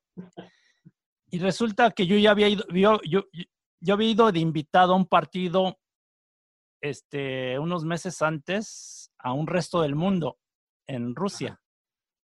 Eh, y conocí a mucha gente de la FIFA. Entonces, curioso que me encuentro uno de una de las secretarias y que estaba en ese partido, ya pues me, me, ubicó y ya por medio de ella, pues ya me dice, ah, no sabíamos que estaban ustedes aquí, bueno, ya nos tomó los datos, estamos en tal hotel, ya todo. Dice, el señor Blatter era Blatter, no estaba. Entonces estaba el secretario un francés, Michel Sanrufin, por eso me quedó bien grabado. Y ya nos avisa y es cuando vamos a la, a, la, a la, cita. Entonces, en ese entonces, el secretario general de la federación entra a hablar con Michel Sanrufin y, y sale bien contento, ¿no? O sea, de la reunión y eh, este, lo que tú dices. Nada más te van a castigar, me dijo, dos meses o tres, algo así. Y yo dije, no, pero pero ¿por qué me van a castigar? O sea, si venimos a aclarar la, la situación, ¿no? O sea, no, o sea, no tienen por qué castigar. Ah, porque para esto ellos cometieron, entre comillas, un error. Porque cuando ellos dan aviso de que yo salí positivo, ellos tienen que, el segundo frasco no lo tienen que abrir, lo tienen que abrir en presencia de un representante de uno. Ok. Y ellos lo abrieron. Entonces dicen, no, sí, perdón, error de laboratorio. ¿Cómo error de laboratorio? No, o sea, pues, porque yo decía, ¿y dónde está la otra muestra? La segunda. Pues déjeme analizar, a ver, vamos a analizar si es mía o no, a ver qué pasó, ¿no? No, ah, es que también la abrió. Ah, espérate. Entonces, sí, ah, qué mala onda. Es que la abre, es que la, sí, sí tienen derecho a abrirla si tú no contestas antes, creo, de las 72 horas. Okay. Entonces, cuando yo te digo que me avisa Chivas, Chivas, luego la federación, la federación o Chivas avisaron que ya estábamos en, enterados. Entonces, no, no, y no pasaron ni, ni 24 horas. Entonces, pues, todas, todas esas cosas raras. Bueno, total, sale este Escalante, se apellida, se apellida el, el, secretario de la Federación Mexicana en ese entonces, y le digo, no, licenciado, eh, perdón, le digo, ni madre, no, o sea, ¿cómo? O sea, yo no, ni un día me pueden castigar, es que es aceptar que entonces sí yo tomé algo, porque pues es la realidad. No, pero mira, no va a haber competencia y que no sé qué. No, yo agarré y dije, me vale que me meto. Y, le dije, no, porque hablaba bien el español, lo bueno, y este, le dije, no, yo por eso vine, mire, este, hágame exámenes de sangre, lo que ustedes quieran, pero yo necesito salir limpio de aquí. O sea, claro. y nada debe, nada teme, dicen. Claro, entonces yo creo que yo me vio tan... Y aparte, pues tú sabes, la prensa era, era así como que también la... El sentir esa presión, ¿no? Porque pues, eh, en parte te ayuda porque, pues bueno, yo también, pues, tú sabes, la prensa, pues la nota, ¿no? A ver quién tiene la razón. Entonces, pues yo decía, pues no, no tengo nada que, o sea, temer, ¿no? Pues no, no hice nada. Bueno, total dice, ¿sabes qué? Deja que me mande los resultados de, de Los Ángeles y si sale negativo, pues ya, se puede decir, ahí muere, ¿no? O sea, quedas suelto y todo. Entonces yo estaba, no, tardaron como tres días y yo ni dormía, ¿no? Créeme que la Navidad, lo que fue Navidad, Año Nuevo, no, o sea, no, no tomaba nada, ni, ni, ni un refresco, nada más pura agua y estaba así, pero bien estresado, o sea, yo, créeme que fue un via crucis, pero ya afortunadamente ya dan las noticias, sabes que no, no tienes nada, no, este, ya lo dejamos así y bueno, pues afortunadamente se, entre comillas, se aclaró porque...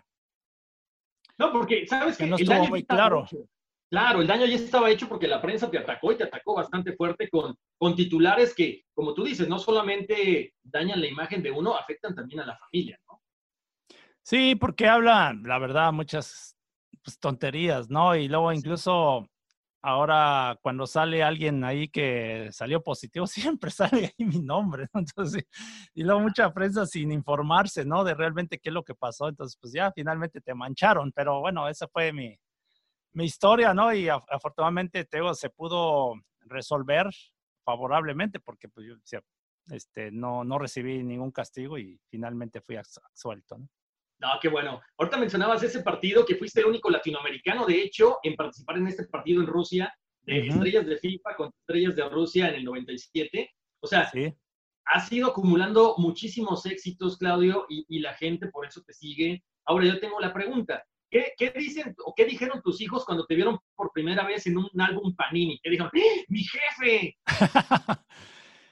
pues mira, la verdad que de hecho, platico con ellos porque ahorita ya están grandes, pero no, ellos de repente no eh, no se daban cuenta la dimensión, ¿no? De lo que era yo, o sea, veían, ah, la prensa, o que iba para un lado, para otro, me acompañaban a mundiales, así. Eh, poco a poco lo fueron asimilando y lo aprecian muchísimo, ¿no? O sea, dicen, no, o sea, lo que, lo que logré y lógico, pues se sienten orgullosos de uno y pues yo también de ellos. La verdad que este, tengo, me ha tocado vivir muchas cosas muy, muy bonitas gracias al fútbol, como te mencionaba lo del resto del mundo, me tocó ir a tres, o sea, fui a ese, después yo creo que la FIFA ha dicho, no, pues este, para contentarlo, ¿no? No, me volvieron a invitar a un partido en Serbia, Herzegovina, también. Eh, eh, fíjate que esos tipos de partidos eran muy bonitos, ahora ya la FIFA no, casi no lo realiza, de hacer partidos estos resto del mundo, porque era en conmemoración que se terminaba la guerra civil ahí en, Yugoslavia, entonces la verdad fue impresionante en, en Bosnia y Herzegovina, como ver este, pues me acuerdo que estaba la Fuerza Aérea, la ONU, resguardando los soldados y veías todo el, las casas, hoteles, todos, este, pues como pues, la guerra, ¿no? O sea, entonces sí, sí, sí, impresionaba, pero la verdad muy bonito por el partido, jugar con al lado de Roberto Bayo, de, de estrellas, me acuerdo que dirigió Pereira, Parreira, perdón, eh, Dunga, o sea, muchas figuras, ¿no? A nivel mundial y luego me tocó ir en el 2000, después, casi al año, eh, en Sudáfrica. En Sudáfrica también tuve la fortuna de conocer a Nelson Mandela. Mira. Sí, sí, sí, que en paz descanse, con Jorge Campos. Eh, nos invitaron de México a, Luis Hernández, a Jorge Campos y a mí, pero Luis Hernández no pudo asistir porque creo se, se había lesionado y, solo Jorge Campos y yo fuimos. Y la verdad fue emocionante, ¿no? O sea, nos, el recibimiento, una cena con Nelson Mandela y después en la cancha, eh, estresar su mano, ¿no? Y todo. No, y la verdad impresionante porque en cuanto lo anunciaron la gente cómo lo quería, o sea, la ovación. De hecho, nos reencontramos con, no sé si te acuerdas de Kalusha, que jugó en el América. Claro, en el América, él por supuesto. Él jugó en contra de, eh, de nosotros, él jugó con, eh, con Sudáfrica e incluso metió, metió un gol. Este, pero fueron, la verdad, muy bonitas experiencias que me ha tocado vivir gracias al fútbol. Tienes un cúmulo de experiencias que, bueno, es, es, muy importante compartir con la gente y lo plasmaste en este libro, ¿no? Eh, historia de un guerrero. Así ¿Qué es. me cuentas de este libro? Cuéntame un poquito de este libro.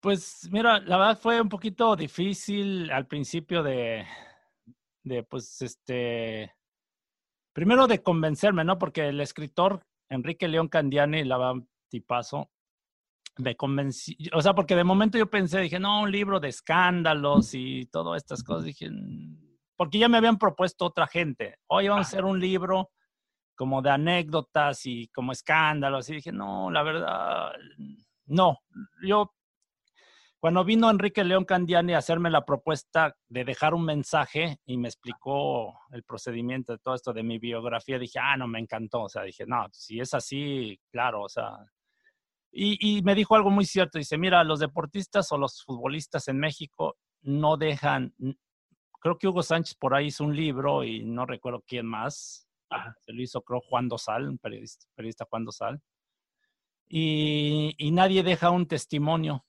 Entonces, por eso me convenció, dice, no, deja un testimonio para las futuras generaciones, mira, es un mensaje de que vean que no, no es fácil, o sea, que, que no fue fácil, ¿no? Y, y que pues todo se puede, o sea. Y, y, por eso fue que se hizo, ¿no? Y la verdad que hizo una gran investigación, o sea, créeme que nos pasamos horas y horas platicando y hablando y detalles que por ahí a algunos se le pasó, pero pues este, eh, con mi familia, fue, hizo la investigación con mis papás, mis hermanos, este, mi esposa, mis hijos, mis suegros, o sea, habló con gente como con Menotti, que fue mi primer entrenador en la selección mexicana, un señor con mucha personalidad, con pues, también grandes logros, entonces hizo una muy buena investigación. La, la verdad, me encantó el libro, eh, lo pusimos a la venta, la verdad que nos fue bien. Eh, acá en Estados Unidos y y la verdad, pues ahí lo tenemos. Y igual estaba pensando otra vez volverlo a sacar, porque mucha gente me ha preguntado por el libro. O sea, Sí, sí, a mucha gente sí le, a la mayoría le ha gustado. O sea, siempre he recibido este, buenas, buenos comentarios. Qué bueno, qué Vamos bueno. a ver si, lo sacamos. Por cierto, claro, en esa presentación tu esposa, si no me equivoco, tu esposa Irma, escribe una canción, ¿no? Para ti. No, no, la canción la canción, este, realmente, es que en la presentación del libro, creo que tocan ahí una canción de... bueno, que, habla de mí. No, pero no, fueron, fueron unos niños, este, cieguitos de Guadalajara. Eh, que fueron los que compusieron y toda esa, esa canción. No, mi, ah, esposa no. Mi, mi, hijo, mi hijo es el que toca, él canta. Ah, mira. Sí, también anda metido en la música. Pero no, en ese entonces todavía ni, ni siquiera este, escribía todavía mi hijo. No, de hecho, luego le, le, le, comento, le digo, Ay, componos una canción. Hoy estaría bien un corrido de, Claudio Suárez, ¿no? sí, sí, sí, sí, pero bueno, a ver, a ver qué sale. claro. Oye, Claudio, ¿qué, qué, ¿qué es la felicidad para ti?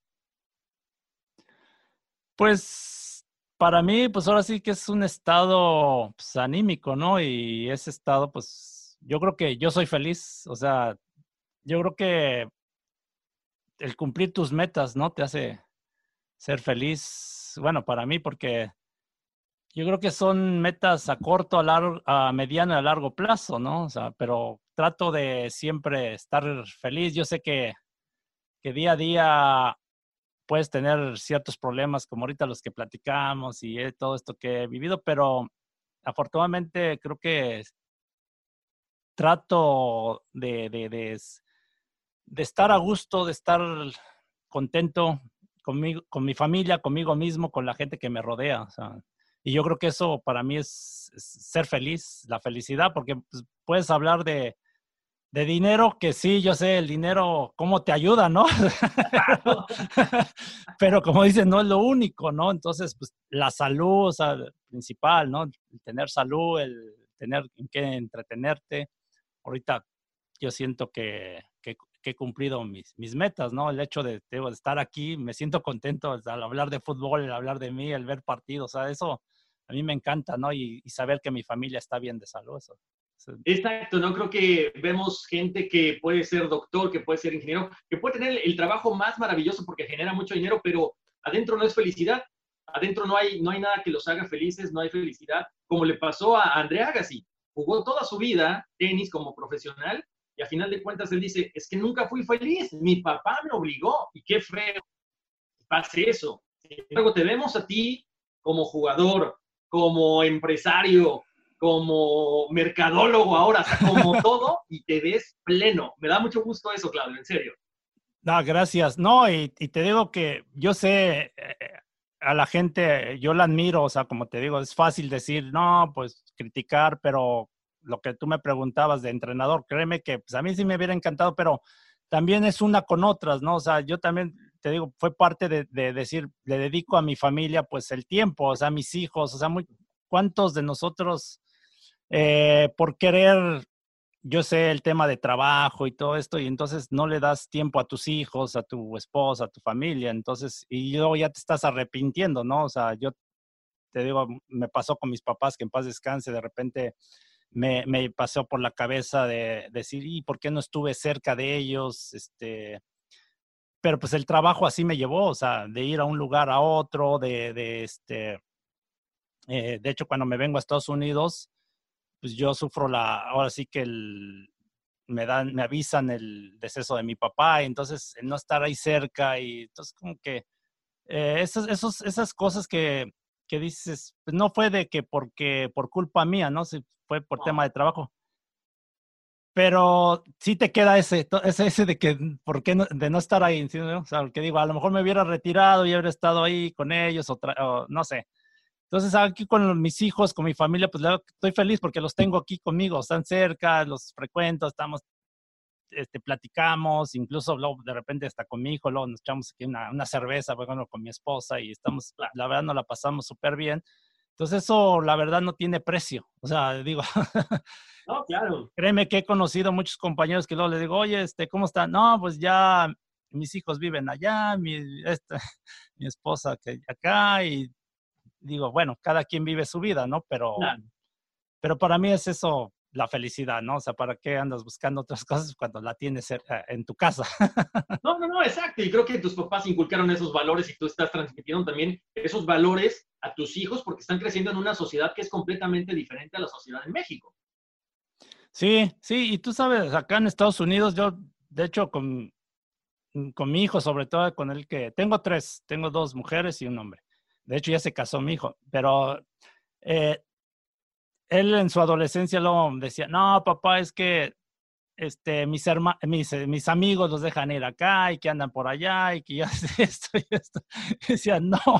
Le digo, miren, yo siempre les digo, nosotros somos, cada familia es especial, o sea, no, es difícil comparar, el, el, el vecino tiene otra profesión, o sea, y nosotros, pues, mi profesión es el, jugar fútbol y de repente yo sacaba a mis hijos que, iba a un mundial y, mi esposa era la, la, que iba a la escuela a pedir permiso. No, pues, ¿y, por, qué, por qué no van a venir a la escuela? No, es que vamos a viajar a, a Francia o Alemania, ¿no? Al mundial. Entonces, pues no, ¿qué? O sea, o sea, como que sorprendía a los maestros, todo, ¿no? Entonces, así como que, nada, que los repros decíamos, pues bueno, ya después se, se, pondrán al corriente, pero afortunadamente después recibíamos el apoyo, pero esos detalles, ¿no? O sea, que te, dan risa y, yo sé que el, doctor, por ejemplo, en su casa, a lo mejor pues tiene que estar, ahorita sobre todo que toda esa gente que está trabajando, ¿no? Y, el sacrificio que hacen. Entonces, cada, cada gente vive su, su, vida, ¿no? Y su la familia son diferentes, ¿no? Claro. Oye, Claudio, eh, digo, seguimos aquí platicando y tenemos un montón de rato, pero quisiera que le, que le comentaras a esa gente migrante, aprovechando que estás apoyando a Fuerza Migrante, a toda esa gente que está en los campos recogiendo frutas, recogiendo verduras, a la gente del delivery, o sea, los que llevan las cosas a las casas, a los doctores, a las enfermeras, todos esos migrantes, tengan documentos o no tengan documentos, ¿qué les puedes decir tú para animarlos? Porque eres un ejemplo a seguir eres una persona que ha influido muchísimo en sus vidas. No, bueno, la verdad que es difícil darles palabras de aliento porque, bueno, yo, yo sé que estoy a lo mejor cómodo, ¿va? Y ellos están haciendo una gran labor. ahorita con todo esto que está pasando, pues con el riesgo de contagiarse, esperemos que se cuiden, que, y, pues felicitarlos, o sea, y que no, no decaigan, o sea, de que tarde o temprano yo creo que va a pasar esto, o sea, que sigan luchando, que sigan trabajando, eh, va a llegar la recompensa. Yo, yo siempre soy de esa creencia, ¿no? De, del trabajo finalmente te va a pagar y, y simplemente agradecerles por todo lo que están haciendo, o sea, aquí lo vivimos nosotros en Los Ángeles cuando salimos de repente a, comprar algo, pero muchas cosas las pedimos de gente que nos la trae, ¿no? Y viene pues con ese temor de, de que no te vayas a contagiar. Entonces, créeme que sí les agradecemos y, y luego detalles, por ejemplo, aquí donde, en su casa, del que recoge la basura, por ejemplo, pues luego detrás mi hija, mi esposa, les pusieron un letrero, gracias por, porque muchos de los que vienen son, no sé, mejor igual migrantes, son, vemos son, son latinos y pues, ah, pues, con un detalle, ¿no? O sea, alegrarles el día, o sea, yo sé que te digo, son momentos muy difíciles, mucha gente ha perdido su empleo, o sea, la mayoría, eh, uno mismo ha sido lento, ¿no? Ha sido lento, pero gracias a Dios nosotros estamos un poco mejor que ellos. Y es, pues ojalá y, y no caigan en desánimo, que sigan echándole muchas ganas. Claro, no, gracias, gracias, Claudio. Lo mencionabas bien, la gente que recoge la basura, la gente que maneja estos este, trailers para transportar las cosas, es increíble lo que han hecho por nosotros y siempre estaremos agradecidos, ¿no? Y, bueno, creo que vamos a ir con Wendy porque por ahí debe haber algunas preguntas. Ya estamos aquí colgados, aquí en plena, en plena chorcha, ¿eh? en plena charla. Bien, bien a ver qué nos tiene Wendy. Sí, sí, sí, tenemos unas preguntas, unas muy divertidas. Esta me encantó. El corazón de Claudio es ¿Chivas o Pumas? ah, son preguntas bien complicadas porque siempre se me ponen celosos o, los de Pumas o los de Chivas o los de Tigres. La selección mexicana, soy de la selección mexicana, mejor. la verdad, pasé grandes momentos en los tres equipos. O sea, fui un jugador que no, que no nada más tuve dos, tres partidos o una sola temporada, sino en Pumas fue el equipo que me dio la oportunidad y jugué ocho años en, Pumas. Luego en Chivas, cuatro años más sumarle los cuatro años de acá de Chivas, yo seis, ocho. Y en Tigres casi seis años. Entonces, la verdad, la gente, los aficionados siempre se portaron espectacular. sí, sí, es complicado decir a, cuál equipo. La verdad, le iba yo a los Pumas, o sea, es, la realidad. Y, y, fue donde el equipo que, que inicié. Pero pues me ganó el corazón también con Chivas y con Tigres.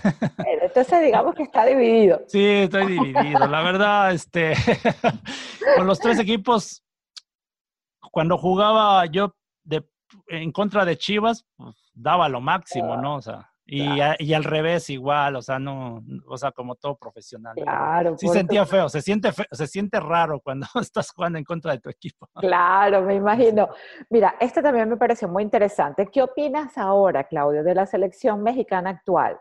¿Si se está inculcando el amor al equipo? Eh, pues es que siempre está en el ojo del huracán la selección mexicana en los resultados. O actualmente, pues creo que no, no le veo ningún problema. Han, este, han estado muy bien con el, nuevo entrenador, el Tata Martino. Eh, por ahí perdieron dos partidos amistosos, uno el más difícil contra Argentina, que creo que fue el peor. Pero pues ahorita con todo esto que pasó, no es difícil evaluarla porque iban a jugar algunos partidos de preparación, se van a suspender muchas cosas, entonces esperemos que, que retomen su nivel, que no tengan problemas para calificar al mundial. Creo que no lo van a tener porque, pues, la verdad, ahorita hay muchas opciones de, este, para poder llegar.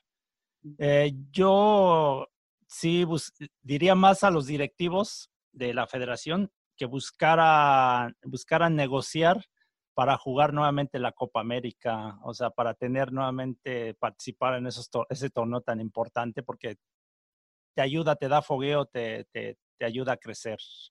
Pero ahorita actualmente la selección creo que está bien, o sea, no le veo ningún problema, tiene muy buenos jugadores, una buena generación de jugadores que están jugando en Europa, sobre todo Raúl Jiménez que está en buen momento.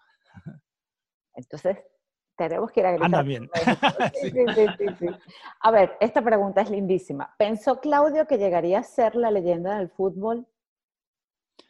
No, no, no, bueno, sí, uno se ponía a soñar, ¿no? Yo me acuerdo de niño que, ah, yo quiero ser tal jugador y que quiero estar ahí en la tele, pero eh, de momento no, no pensé haber logrado una carrera tan bonita, ¿no? Tanto lo que decía, tantos, este, eh, torneos, trofeos que gané, títulos eh, a nivel club y con la selección, viajar por todo el mundo. Yo creo que lo más que me deja es haber conocido mucha gente por todas partes del mundo y, este, y, y, bueno, pues finalmente no sé si sea una leyenda o no, eso la gente lo tiene que, lo, lo va a decir, ¿no? Claro que sí, ¿cómo que no? El por favor. No, qué belleza, qué belleza. Estoy fascinada, les tengo que admitir que estoy fascinada de esta conversación. Y así está el público. Gracias. Tenemos mensajes, algunos me va a tocar mandártelos fuera porque no nos da el tiempo, pero tenemos mensajes que te los vamos a hacer llegar. Em, ¿Qué sueño falta por alcanzar, Claudia? Pues ah, yo creo que ya siempre está uno pensando en cosas más adelante, ¿no? O sea, de profesionalmente, pues lo que estaba hablando, ¿no? Ahorita con todo esto que estoy haciendo, eh, me veo así como siendo un buen em, un empresario e, exitoso eh, en el tema de marketing, de colocar jugadores importantes a nivel mundial, ¿no? Así de representarlos en la agencia donde estoy, este, en la escuelita de fútbol de ver también a un niño que, a los niños que, que, ya o estén en la universidad, se reciban o que estén jugando profesionalmente. Yo creo que esos son mis sueños. Este, y de, de asistir, de seguir asistiendo a eventos tan importantes por medio de la televisión, a, a cubrirlos, ¿no? Yo creo que serían mis sueños. Es, es, este, y lógico con mi familia, o sea, que estemos bien de salud y este, como hemos estado hasta ahora. No, pero entonces, ¿qué es el éxito para ti? Has llegado a las posiciones más altas, eres una leyenda reconocida, querida, admirada por tu pueblo. ¿Qué es el éxito entonces? Pues es el cumplir las, las metas, ¿no? O sea, creo que he cumplido metas, pero ya, ya quedaron ahí, o sea, como fue desde que inicié en el fútbol profesional, de la meta de jugar profesionalmente, de jugar en los Pumas, lo logré, el quedar campeón eh, y, así sucesivamente, ¿no? Fueron, fui logrando esas, esas metas y para mí pues ese es el ir teniendo éxito, ¿no? Eh, ahorita pues siempre está uno con esa mente de, seguir aprendiendo, ¿no? imagínate eso, Horacio, ¿ah? Esta leyenda diciendo esto, ¿ah? No, no, no, no, no. No, y pues el éxito sería pues otra vez lo que te decía, ¿no? De, de, de que mi empresa crezca y que, eh, pues sea reconocida a nivel mundial, no sé, o sea, yo creo que sería el éxito. No va sí, logrado tantas cosas, obviamente que lo va a hacer. Sí, sí, sí, yo sé, con trabajo y dedicación. Esta pregunta me encantó. ¿Serías entrenador del América si te lo ofrecieran? no, no. no, no, la verdad, yo creo que ni me lo van a ofrecer y, y no, y tampoco lo aceptaría porque yo respeto, de hecho, siempre a, compañeros que cambiaron de un equipo a otro o entrenadores o directivos que han estado en uno en otro, pero no, porque siempre fue el rival para mí a vencer, no sé, siempre es con Pumas, con Chivas, o sea, una rivalidad a muerte y no, no, no, no, no, la verdad, no me sentiría a gusto. está muy bien, está muy bien. Eh, Claudio, tres mundiales, 178 partidos, copas, éxitos, logros, reconocimientos en el mundo. Pero nos preguntan, ¿cuál ha sido el juego que marcó tu vida? ¿Fue algún mundial? ¿Fue alguna de las copas? O sea, ¿Por qué? ¿Cuál fue y por qué? Hubo varios, o sea, yo creo que lo máximo es un mundial. El, para cualquier jugador profesional, el ir a un mundial es lo máximo porque el, representar pues todo lo que conlleva, ¿no? De, estar ahí. Eh, me tocó, creo, partidos memorables como la Copa América 93 en Ecuador, creo que ese fue un parteaguas incluso para el fútbol mexicano. Eh, aunque perdimos, pero fue un partido, la verdad, que dejó mucho contra Argentina en la final. El Mundial del 94, un partido contra Italia, creo que fue muy emotivo. En el 1998 contra Holanda, ese fue partido espectacular que faltando un segundo empatamos a 2-2. No, no, no, no. Fue, no, en serio, así como que de película, porque después viéndolo ya en la, en, la televisión, el, el, narrador empieza a contar los segundos. Y, y, y justo oh. Cuando termina, mete el gol Luis Hernández y ay, nos da el pase a la siguiente fase. Entonces fue algo muy emotivo. ¿Qué siente en esos momentos? No, está, este, se le enchina uno la piel, o sea, porque fue el, el momento de contra Holanda en, ahí en Francia, eh, la gente, la misma afición, o sea, escuchábamos cómo nos apoyaba. Ah, eh, fue cuando empezó a salir el, el, famoso grito, el sí se puede, sí se puede, sí, sí se puede. Y luego empezaron a cantar el cielito lindo, o sea. Eso es horrible. Sí, sí, sí, yo no puedo con eso, sí. Este, y se enchinaba la, o sea, de la emoción y empatamos y bueno, pasamos a la siguiente fase. Y el de la Copa Confederaciones del 99 que, que ganamos a Brasil, yo creo que fue de los más importantes. Me quedo con el, de la, del 99. Muy bien, muy bien. También nos preguntan cuál ha sido tu mayor reto y cómo has, cómo has asumido ese reto junto a tu familia. ¿Fue mudarse a Estados Unidos? ¿Fue pasar a retiro? ¿Fue qué? ¿Cuál ha sido el mayor? Eh, yo creo, sí me costó trabajo el retiro. Sí, la, la verdad confieso que, que sí fue, ah, hubo momentos donde como que me deprimía, o sea, bueno, como que extrañaba, extrañaba, y, sí me lo habían dicho muchos compañeros de que prepárate para el retiro. y yo pensé que dije, no, no, ya me estoy este, haciendo la idea de lo que voy a pasar, pero no, no, sí me, me costó trabajo. Y sí, los, la adaptación a, a, los lugares de cambiarme, ¿no? Pero afortunadamente yo no fui de estos jugadores que estuvieran cambiándome de un lado para otro. fueron poco mis cambios. Sí, acá en Estados Unidos, nos, confieso, sí nos costó un poco de trabajo a todos, a la familia y a, y a mí. Claro, claro. Bueno, yo dejé este pensamiento, hay muchas otras preguntas, Claudia, como te digo, te las hacemos llegar luego porque, eh, o sea, yo creo que todos podemos pasar aquí la noche con una situación muy amena, muy linda, muy, de verdad, muy inspiradora. Em, pero dejé este pensamiento al final porque, porque lo comparto plenamente con la persona. Espérense un segundito, listo.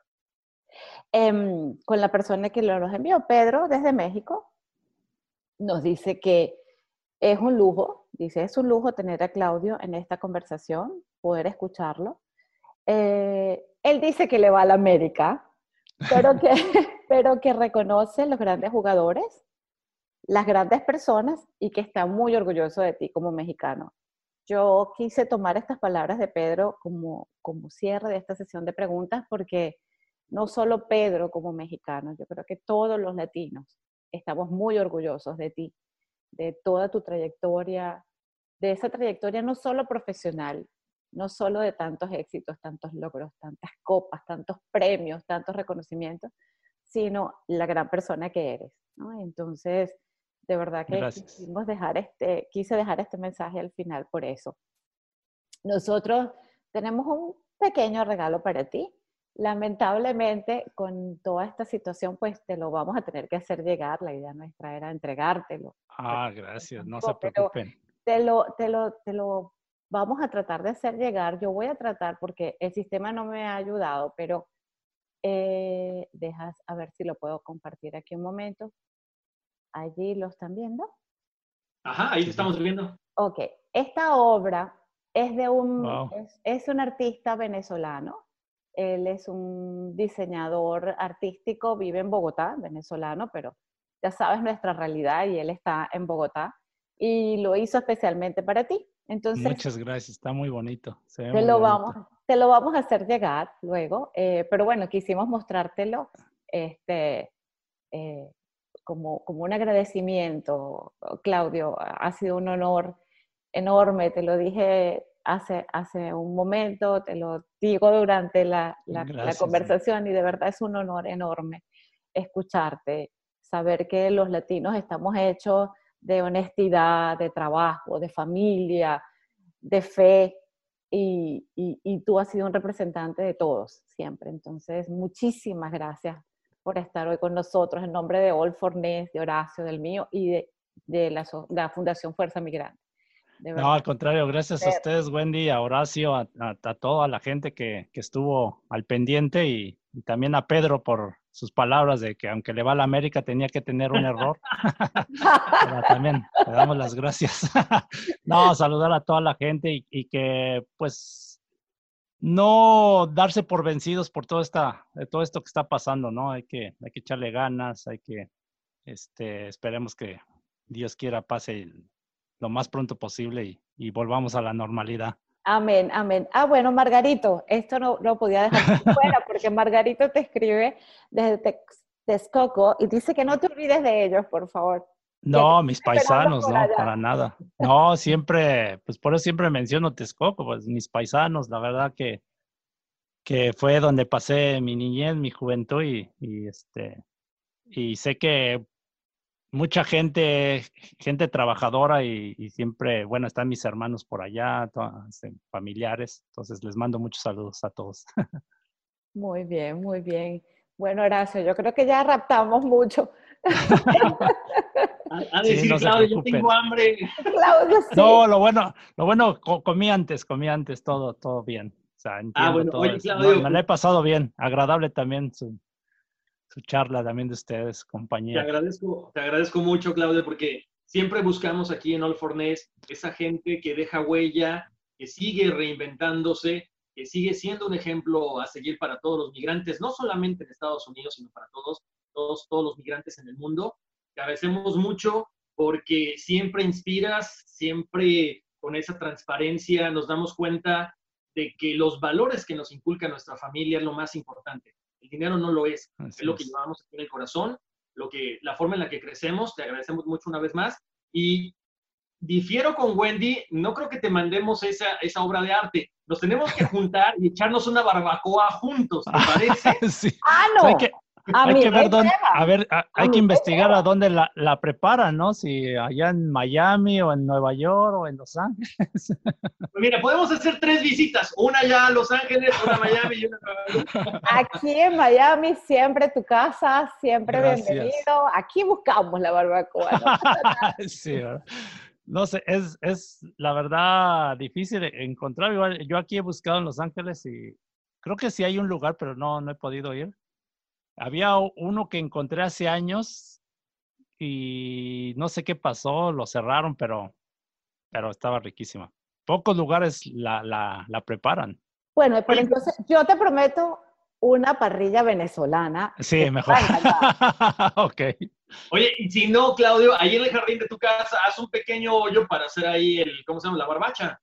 La no, bueno, quisiera saber a preparar, pero bueno, no más es lo que me han dicho.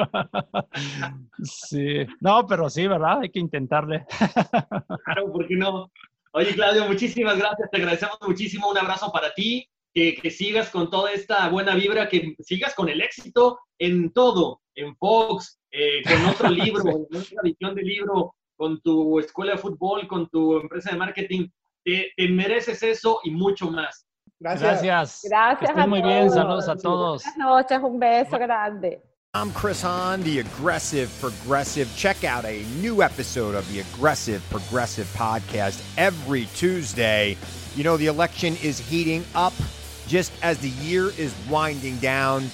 Stick with me. I'll tell you the truth as I see it. Download the Aggressive Progressive on Pandora or wherever you get your podcasts.